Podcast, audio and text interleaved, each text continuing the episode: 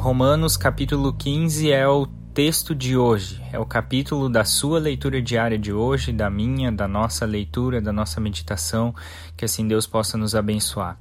Nesse capítulo, Paulo está chegando ao fim de sua carta e ele continua a falar sobre a vida em comunidade. Se ontem ele o assunto talvez norteador foi não julgar uns aos outros, problema talvez muito comum dentro das nossas comunidades, mesmo sendo cristãos, Hoje ele vai falar sobre ajudar e edificar os outros. E assim eu quero ler junto com você dos versículos 1 ao 13, pois talvez não preciso ficar falando aqui, mas apenas ler esse trecho tão especial e tão é, desafiador para a nossa vida pessoal e também para a nossa vida em comunidade.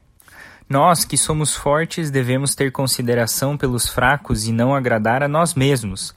Devemos agradar ao próximo visando ao que é certo com a de edificação deles como alvo.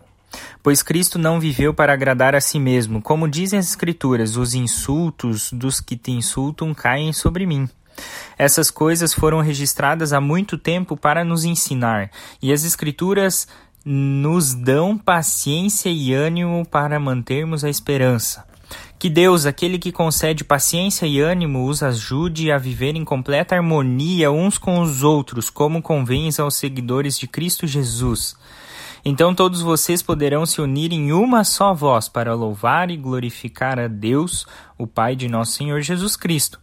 Portanto, aceitem-se uns aos outros como Cristo os aceitou para que Deus seja glorificado.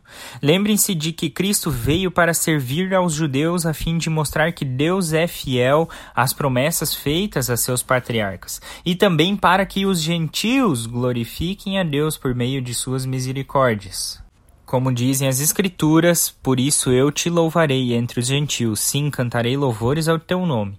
E dizem também: Alegrem-se com o povo dele, ó gentios, e ainda louvem o Senhor todos vocês, gentios, louvem-no todos os povos. Em outra parte, o profeta Isaías disse: Virá o herdeiro do trono de Davi e reinará sobre os gentios. Nele depositarão a sua esperança. Que Deus, a fonte de esperança, os enche inteiramente de alegria e paz, em vista da fé que vocês depositam nele, de modo que vocês transbordem de esperança pelo poder do Espírito Santo. Queridos, que palavra desafiadora, que palavra que não só quer nos instruir, nos ajudar a vivermos em comunidade, todos esses capítulos que nós estamos lendo, mas ele também quer nos instruir, nos ajudar de a gente viver uma maneira perfeita, agradável ou de uma maneira que, que sobressaia a vontade de Deus no nosso relacionamento com o nosso próximo, seja dentro ou fora da comunidade. Nós não fomos criados para vivermos sozinhos e assim a gente deve agradar o próximo visando o que é certo, com a edificação deles como alvo. Nós, irmãos e irmãs, nós devemos edificar uns aos outros. Edificar significa ajudar a construir, ajudar a ter perspectivas, ajudar a crescer, ajudar nas dificuldades para que o outro cresça também, assim como também eu talvez já cresci, já amadureci na fé e assim eu vou crescer com meu irmão, vou ajudar ele a edificar também e a ser edificado a partir das escrituras e enfim, queridos, é assim que nós devemos viver também com o nosso próximo fora.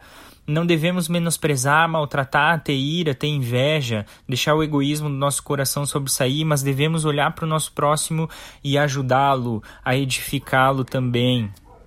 Tudo isso porque as Escrituras nos dão paciência e ânimo para mantermos a esperança. As Escrituras nos dão paciência e ânimo para que a gente viva com o próximo de uma maneira agradável, viva em comunidade de uma maneira que agrade a Cristo é conviver de maneira harmoniosa uns com os outros, que é o relato ou é, é o retrato de um verdadeiro seguidor de Jesus Cristo.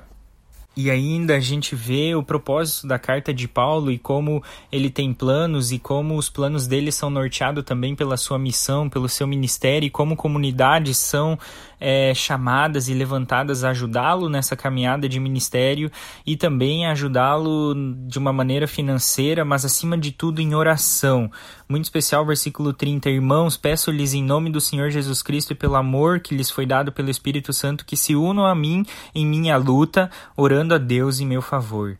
Nós somos chamados também a orarmos por quem está à frente, pelos nossos missionários, pelos nossos pastores, por, as, por aqueles que é, estão dedicando também seu tempo integral ao reino de Deus, mas também orarmos uns pelos outros, irmãos, uns pelos outros em comunidade, para que todos nós possamos ser fiéis seguidores e também missionários aonde a gente está.